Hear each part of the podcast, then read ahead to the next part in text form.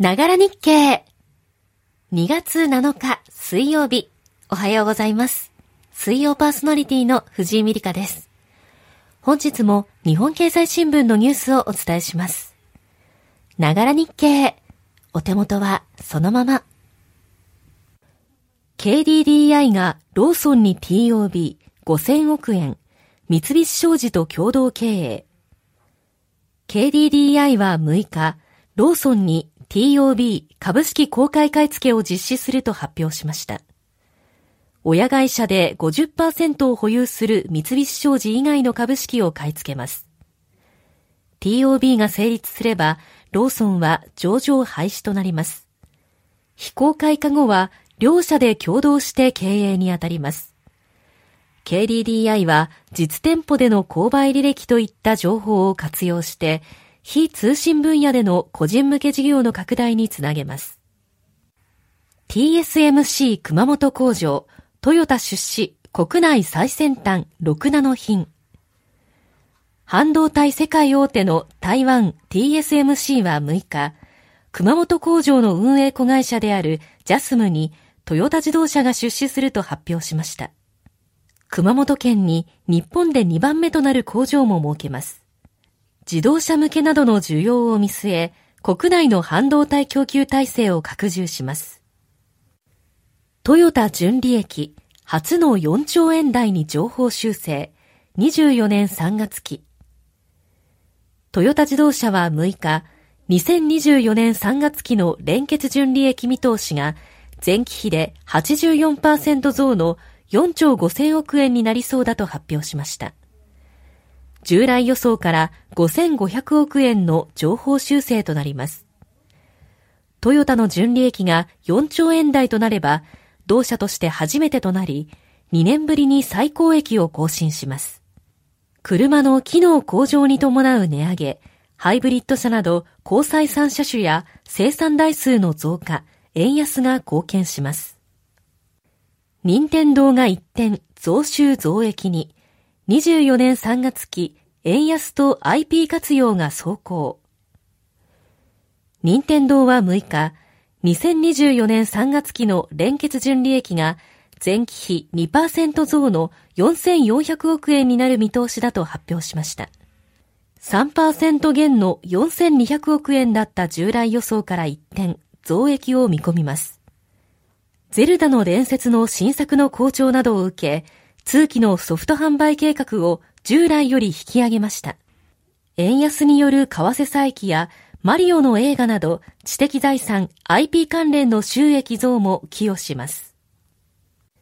自民、人事を党本部で一元管理、実績などをデータベースに。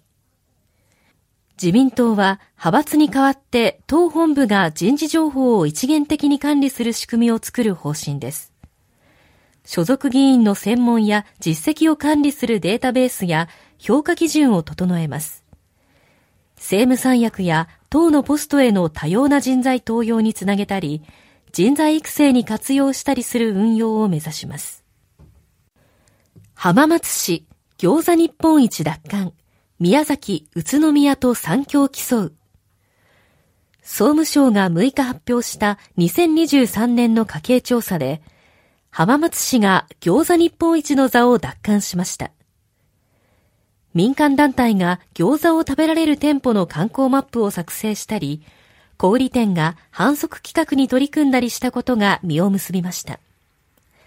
宮崎市、宇都宮市も餃子を切り口にした活性化に磨きをかけます。餃子の街三京時代は2024年以降も続きます。以上、2月7日水曜日、日本経済新聞からニュースをお伝えしました。お伝えしたそれぞれのニュースは各チャプターの日経のロゴのリンクから詳しく読むことができます。そして、ながら日経には X の公式アカウントがあります。ニュースの補足やパーソナリティの活動などもシェアしています。このチャプターにリンクがありますので、フォローやご感想、ぜひお待ちしています。さて、おとといから昨日にかけて、東京では2年ぶりの積雪、大雪となり、高速道路や鉄道の乱れによる影響を受けた方も多いと思います。昨日のながら日経でも金井伊代さんが転びにくいペンギン歩きを紹介していましたが、慣れない雪道でいつもと違う筋肉を使ってお疲れモードな方も多いのではないでしょうか。日常生活を送るだけでも一苦労でした。私は昨日は保育参加といって、保育園の参観日のようなものがありました。参観ではなく参加して一緒に保育をするといったもので、保護者が全員同じ日に一斉にするのではなくて、それぞれの保護者が年に一回日を決めて予約します。私はそれがたまたま昨日だったので、昨日は雪が積もる中、子供たちと一緒に雪だるまや雪合戦をしました。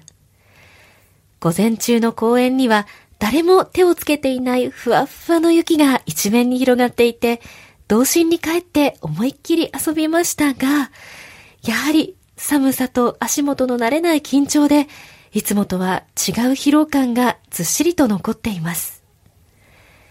今日は東京では日差しが届きそうですので、たっぷりと日の光を浴びて、日常のペースと感覚を取り戻す日にできればと思います。ながら日経。今日も最後までお聞きいただきましてありがとうございました。明日木曜日の担当は和田愛理さんです。そしてこの後朝7時からはヤング日経の放送が始まります。水曜日の担当はもちづきさんです。この番組と合わせてお聞きください。ながら日経。今日のお相手は藤井美里香でした。